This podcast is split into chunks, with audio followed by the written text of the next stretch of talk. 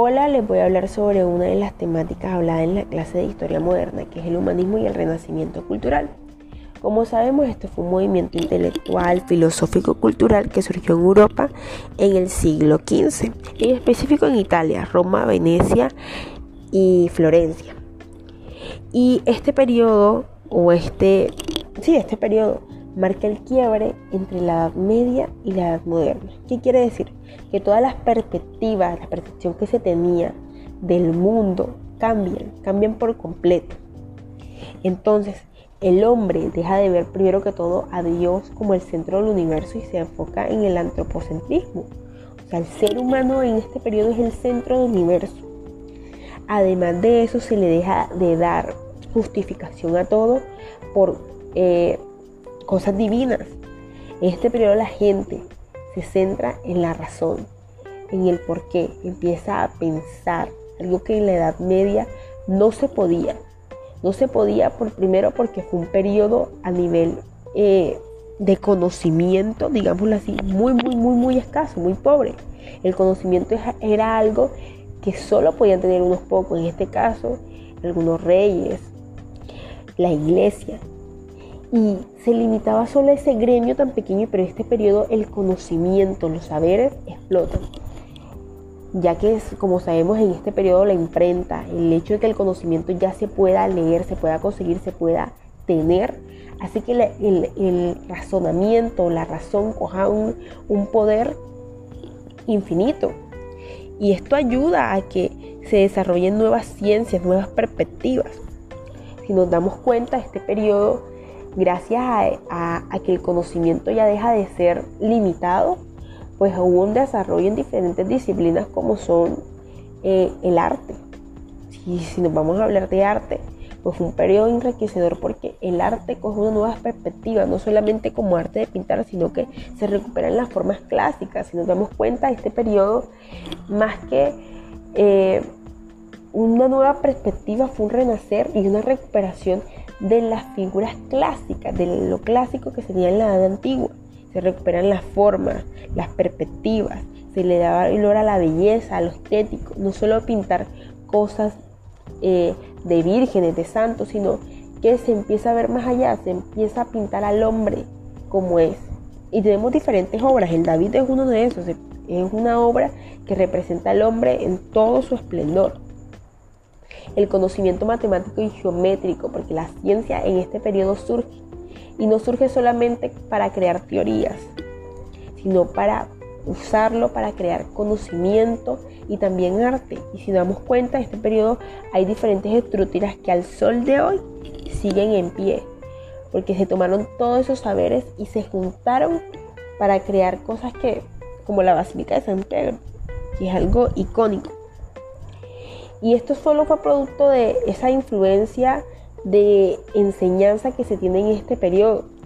Además de esto, fue este un periodo donde también la religión, que no, no, no, no es que se echó al lado, sino que se reforma. Estamos hablando de un periodo donde surgieron reformas a, un, a una institución que estaba llevando mal su, su gestión. Si damos cuenta, la iglesia en la Edad Media fue muy cruel lo que hizo no estuvo bien, limitó el conocimiento, hizo que las personas solo tuvieran una perspectiva y le dieron que la razón, porque una de las, todo el mundo sabe que en la Edad Media una de las pocas gremios que tenía acceso al conocimiento era la iglesia y se limitaban solo a ellos.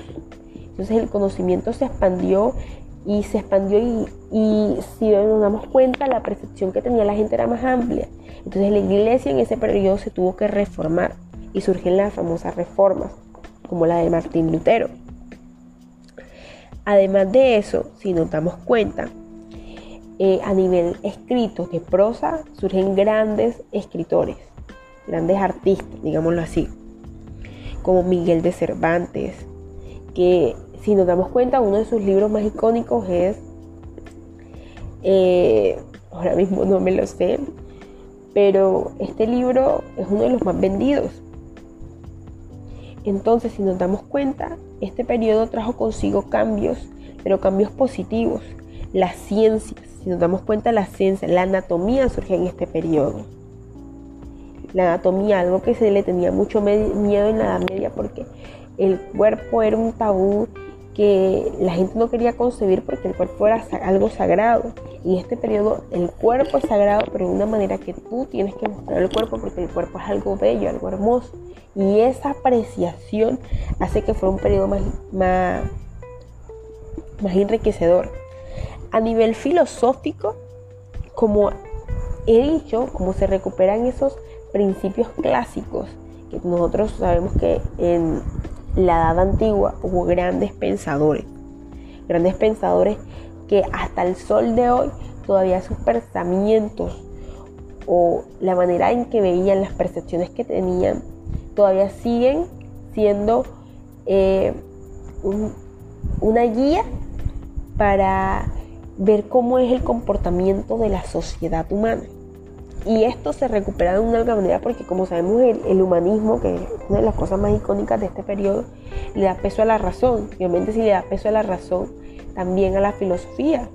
Entonces estos pensamientos que se tenían en la antigua se recuperan y se complementan y por eso la percepción de, de la población cambia.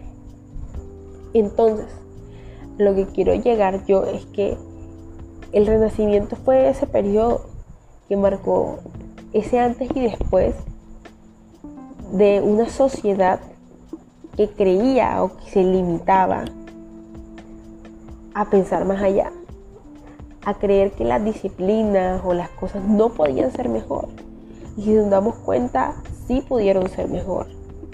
Si tú ves una, eh, una figura de la Edad Media, una obra de arte de la Edad Media y del, Renacimiento, a pesar que no son periodos muy lejanos si los miramos, ves la diferencia a nivel de aquí a la luna, porque sencillamente la gente iba más allá. La belleza, lo limpio, la imprenta, el hecho de que el saber ya se podía tener, ya se podía leer, ya se podía buscar. Por eso los libros eh, en este periodo fueron algo importante, que ya la imprenta existía y eso dio que el conocimiento se expandiera. Y las ciencias que hoy en día son uno de los fundamentos más grandes para grandes disciplinas, se expanden. Entonces, este periodo es lo que trajo, trajo esa liberación y esa, ese ver de las cosas de manera más amplificada. Entonces, gracias al renacimiento, muchas de las cosas que tenemos no se fueran dado sin eso. Entonces, es un periodo sumamente importante porque el cambio de un pensamiento, de una percepción y de muchas cosas más.